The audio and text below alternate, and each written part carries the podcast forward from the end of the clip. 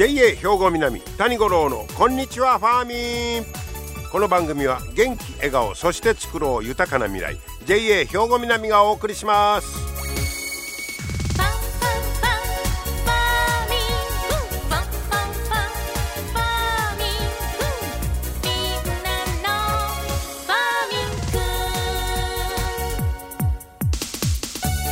こんにちは谷五郎です。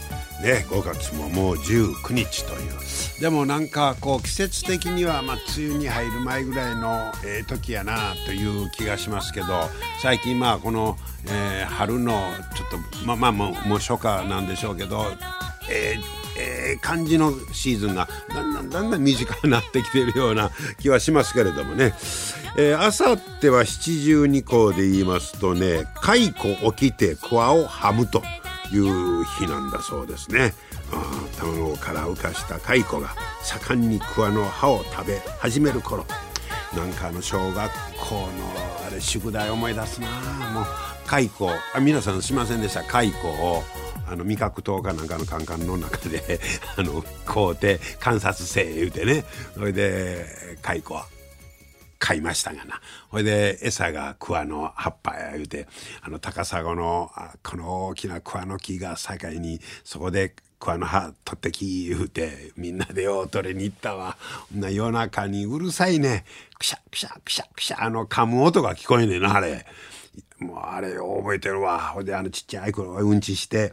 あの、やっぱで、でも、実際にああやって、こう生き物こうてというその記憶とかなんかその体験いうのはもうずっと一生やっぱり強烈に残ってるもんやなというのを改めて思いますけどね。あの桑を食べる蚕があの音いまだに覚えとんもん で容器おったからね結構な数になってほいで眉作ってこんなや、えー、糸取ってみたいなねえー、そこまで要せんかったけどなんか懐かしい。今今の子供はそんな飼育はせえへんのかな。他のもんを蚕なんかいうのはもうないかもしれんけどね。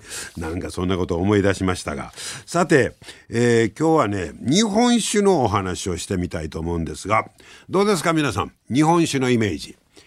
うんちょっと日本酒離れとかいうのが言われて久しいんですけどこの間あ日本酒造組合中央会。ここが、えー、好きなあ種類お酒の好きな種類。調査いうのをやってます。さあ皆さん、ちょっと予想してもらいましょうか。1人気1位から、え、4位まで発表になってますけど1位なんだと思います。1位は当たると思います。そうです。ビール類ですビールもうこれから特に伸びますねこれが69%好きやいうのがこれなんぼかこう選んでいくんやと思うんですけどだから全部で100じゃなくてね2番2番は何だと思いますか？2お酒で好きなんは実はこれが日本酒なんです。これ以外。これ以外でしょ。で、えー、3番が酎ハイ類。酎ハイ類。えっとね日本酒好きが51%酎ハイ類好きが43%でワインが4位なんですよ。これもう42%酎ハイとワインがもう1%の違いやからほぼ同じです。僕ワインが2位ぐらいに来んのかなとそれかまあ酎ハイ類がねこの頃人気やから思ったんですけど日本酒頑張ってます。ほう特にやっぱり女性人気が高まってるんだそうです。もう何でもそうですけどやっぱりキーワードは女性ですねいかに女性に好んでいただけるかおっさんええわいう感じですね。お酒アルコールなんか言うたらもう男のイメージあったけどもそれではもう伸びんね伸びんねやろね。というか若者なんか酒離れがもうこの頃激しいですからもうそれよりやっぱ女性の人気そこをグッと掴んだらもう売り上げも伸びていくと。こういうことなんでしょうか。うん、とにかく、えー、まあ日本酒人気があ上昇しているということです。で今後日本酒を飲む量を増やしたい人は若い世代ほど多いんだそうです。これも意外やったななんか日本酒って親父のイメージがあったんですけど今やもうそうやないのかもしれませんね。で支持をつかむには人気を得るには原料などへの環境配慮これが大事それとか低アルコール商品の提案がポイントなんだそうですもうきついきつい濃い酒あかんってもう軽い軽いそんなに日本酒は対応してきてるいうことやろか。まあ、確かに日本酒ってなんかきついし二日酔いのイメージがあったりすんねんけどもうそれが改良されてるからこそ若い女性なんかに特に人気が、えー、支持されてるとこういうことでしょうね。2017年の前回調査から女性人気が倍増したんだそうです日本酒。で確かに日本酒冷やもいけるし缶もいけるし、えー、常温もいけるしあのー、こんだけいろんな温度で飲めるアルコールで日本酒だけですからね。ビール缶したまずいと思いますから飲めへんちゅうに。でほんまにあのいろんな温度でどんな温度でも楽しめるというそういうメリットもあります。それとえー、酒蔵ツーリズムなどのイベントで消費の裾野が広がってるんだそうです。お酒だけと違うてそれに関連してじゃあほなそれ作ってる酒蔵見に行こうかみたいなでそこで土産こうって また試飲してみたいなそういうのも影響してるんちゃうかということです。ですまあビール類は相変わらず人気ということなんですけどまあ手軽さみたいなのもあるかもしれませんね。えー、で今後日本酒を飲む量を、えー、増やしたいという人の割合がえー、っと日本酒は35%だったんですがその中身を世代別に見ますと20代が56%で一番多い。今後もっと飲みたいというのが20代が一番多い。で、50代が32%、70代になったら19%。僕、逆や思とった。年寄りの方がもっと日本酒好きな人多いと思とったんやけど、もう年いったらだんだん弱なってきて いうこともあるかもしれません。へえそうですかそしてそのえキーワードとして消費が伸びるキーワードとして持続可能サステナブルな活動をしている酒蔵えそれとか有機栽培のお米を使ってるははこの辺にまあ逆に言うたら日本酒は対応できると。それとあと将来は低アルコール、まあ、この商品開発していったらもっともっと伸びる可能性があるんちゃいますか？皆様の元気生活を応援する JA 兵庫南。近畿最大級の農産物直売所虹色ファーミン。おすすめは JA 兵庫南エリアの新鮮な地元農産物。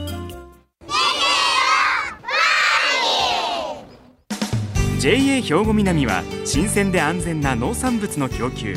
人との触れ合いを大切に地域社会への貢献。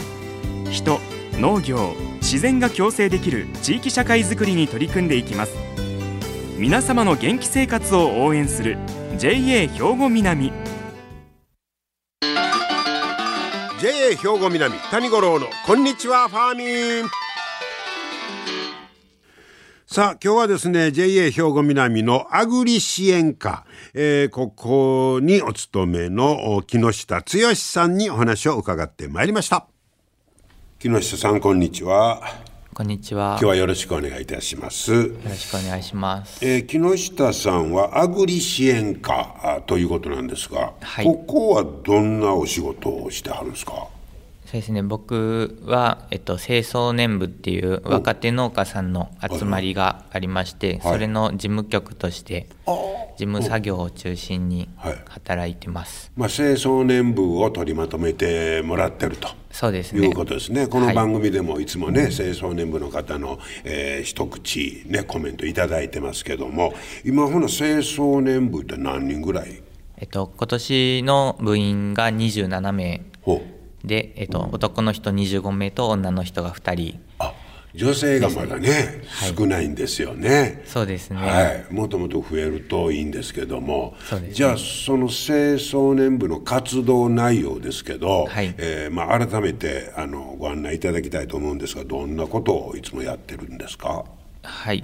えっと主に、まあえーと、若手農家さんの集まりなので、はい、その農業者同士の生産者さん同士のつな、情報交換の場としてのえーと、活動が一つと、はい、あとは地域の、えーと、稲美町の天満小学校さんと森小学校さんと,、はい。えーと、2つの小学校と協力して学童農園っていうのを事業の一環でするので学童農園。はい、はい、今年はさつまいもの収、うん、えー、栽培と、はい、えー、と森小学校では水筒でもち米の栽培を通して子どもたちに少しでも農業を体験してもらうっていう活動をしています、はい、それはもう青少年部の活動として定着してるんですね。そうですね。森小学校との関わりの方は30年以上続く、はい、ああそうですか。はい。活動になってます。そんな言うたら改めてですけど青少年部というぐらいですけどあの年齢の上限いうのがあるんですか？そうですね、はい、一応若手上限若手っていうのが決まりなんで、はい、規約の方では55歳以上に、最近はちょっと人数がどうしても足りないっていうので、ね、その制限の年齢も引き上げながらちょっと上げてちょっと上げながら、はい、今最高で55歳まで活動ではい、はい、させてもらってます、まあ、55歳までの男性でも女性でも農業されてたら誰でも入れると。そうですね。こういうことですね。はい。はい。でもまあ今の現状を見たらどうしてもやっぱりその青少年部員の方はやっぱり稲美町が中心ですか。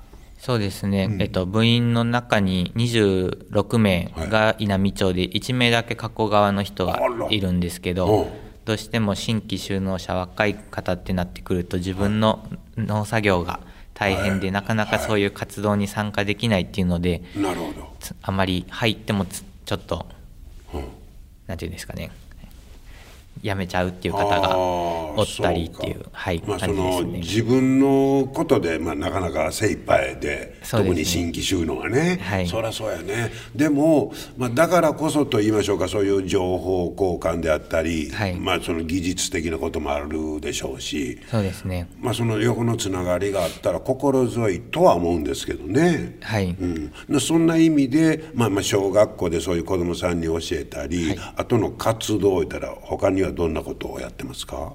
そうですね。あとは、えー、兵庫南の清掃年部はあくまで兵庫南の中だけなんですけど、はい兵庫県や全国すべてにの JA で、えっと、若手農家のグループっていうのがそれぞれありまして、そういった県内であったり全国区の交流っていうのも一応、えー、させてもらってます。これ大きいですね。大きいですね。今年は、えっと、うん全国大会、えっと、清掃年部の中で青年の主張っていう若手農家さんの思いをみんなに伝えるっていうえーと、はい、発表会みたいなのがあるんですけど、はい、それで、えー、うちの清掃年部の上田さんっていう方が全国大会に出場されたり、はい、今兵庫南からは現在その全国清掃年協議会っていうのが一番大きいところになるんですけどそこの今副会長されてる方もこちらあのここの兵庫南の清掃年部で、えー、全国の副会長やってますの？今全国の副会長で。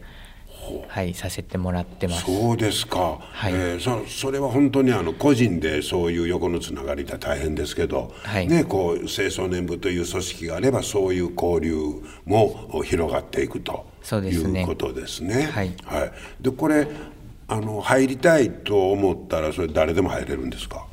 そうですね、えっと、兵庫南の組合員さんになってる方に限るんですけど、はい、兵庫南の方は、はい、一応、えっとまあ、55歳までの方であれば、はい、どなたでも入っていただけるように、年会費とかはいるんですか？一応、えっと、3000円年間でいただいてるんですけど、そうですか、はい、それにそういう、えー、そこで、えっと、もらった金額とか、はい。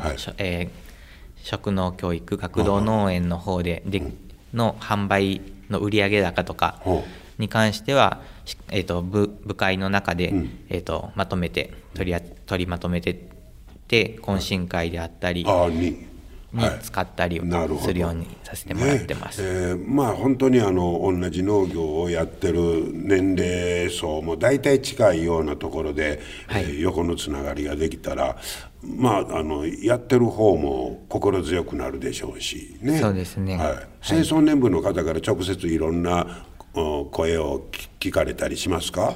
そうですね、まあ、農農業のことを聞きに来るというよりかは、ええ、普段の普段付き合いの形で話す方が多いんですけど、やっぱりいろんな作物育ててる方と、まあ、おしゃべりとかしていく中で、いもうそれぞれのその栽培の形態であったり経営形態によって考え方もやってることもバラバラなので、はい、日々勉強させてもらってます。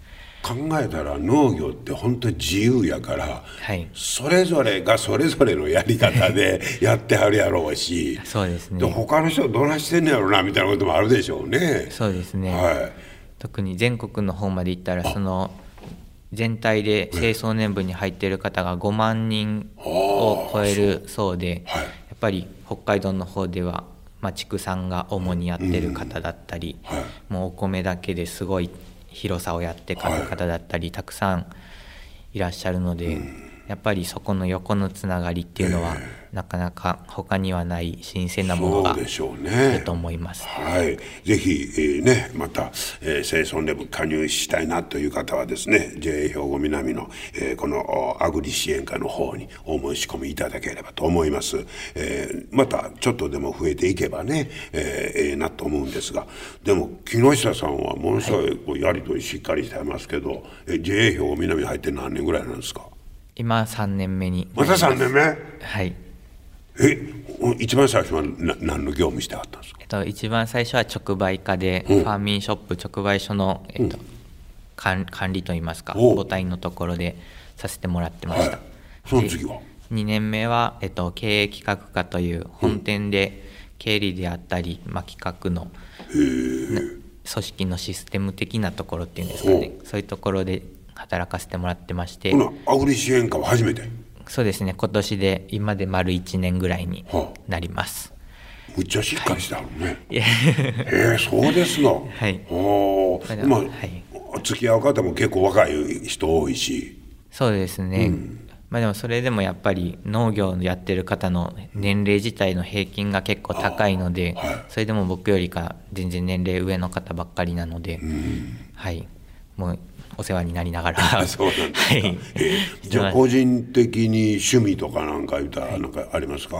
そうですね。あんまりもともとない方やったんですけど、やっぱりその農家さんと喋ってる中で自分ももともと農学部だったので、農学部なんや。はい、はい。で農農業何かしら、まあ、できないかなと思ってまあ、めちゃめちゃ簡単なあのもやし作ろうとか 豆苗作るとかあの観葉植物買ってきてちょっと育てるみたいなのは最近ちょこちょこしだしてますまたなんかこう仕事とつながる部分もあるかないうことで。そうですね、はい。どんぐらいまでやったらどんぐらいまで自分でやったらできるやろうみたいなところがやっぱい。ろんな人からアドバイスじゃないですけど話聞く中で、はい、取り入れようかなっていうところよく出てきます。なんか自分でも作ってみたくなりますよね。こういう仕事してたらね。そうですねはい、そうですか。はい、えーじゃあまたこれからもね、あと新しいところでえーいろいろと力を発揮されてますが、えー今後ともまた清掃年部のね、えー本のお世話もよろしくお願いしたいと思います。えーますます頑張ってくださいね。はいありがとうございどうも今日はいろいろありがとうございました。ありがとうございました。はい、えー今日はアグリ支援課の木下剛さんにお話を伺いました。ね、えーまあ清掃年部の取りまとめなんかをね、えー主にされてるというお話でしたけど、まあその清掃年部だけど違ってそのまあその全国のそういった、えー同じようにね、頑張ってる方とのつながりまでこう広がっていくという、そそこまでまあちょっとあのイメージしていただいたら、えーまあ農業は一人で、えーコツコツもできるんですけど、まあ、つながりだす。全国に広がる、まあ、そういう視野でもまた、えー清掃年部入ってみようかなというね、えー方が一人でも増えたらいいなと思いました。皆様の元気生活を応援する JA 兵庫南。近畿最大級の農産物直売所虹色ファーミン。おすすめは JA 兵庫南エリアの新鮮な地元農産物。JA 兵庫南は新鮮で安全な農産物の供給。人との触れ合いを大切に地域社会への貢献。人農業自然が共生できる地域社会づくりに取り組んでいきます。皆様の元気生活を応援する JA 兵庫南。JA 兵庫南谷五郎のこんにちはファーミン。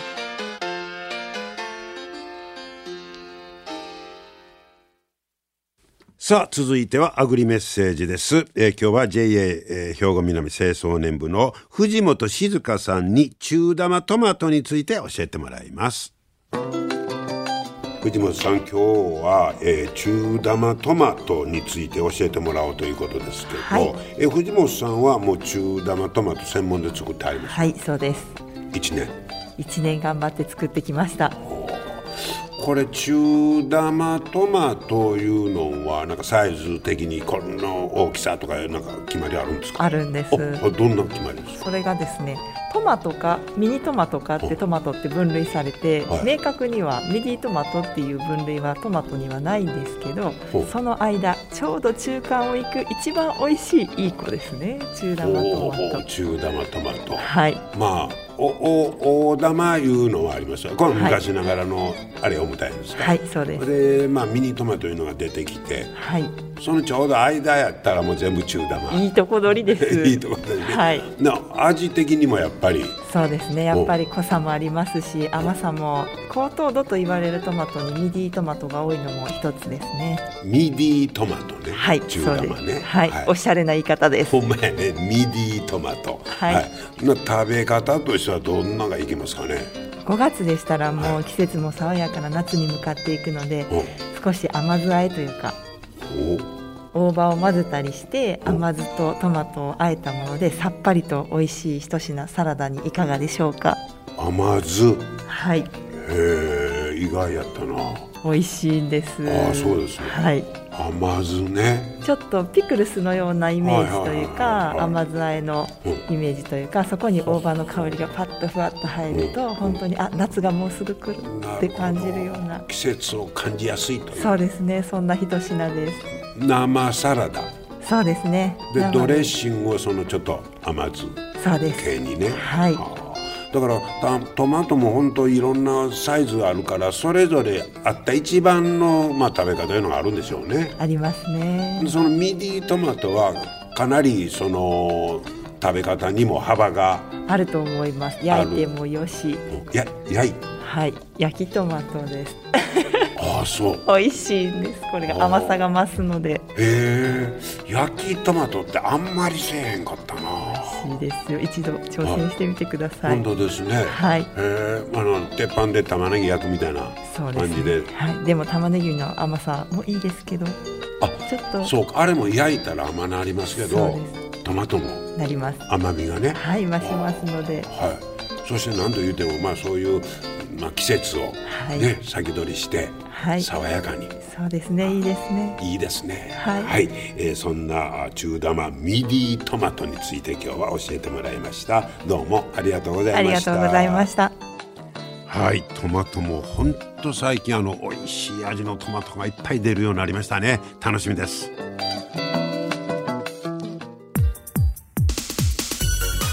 はい今日も最後までお付き合いいただきましてありがとうございました。また来週も聞いて、えー、いただきたいと思います。JA 兵庫南谷五郎のこんにちはファーミン。この番組は元気笑顔そして作ろう豊かな未来。JA 兵庫南がお送りしました。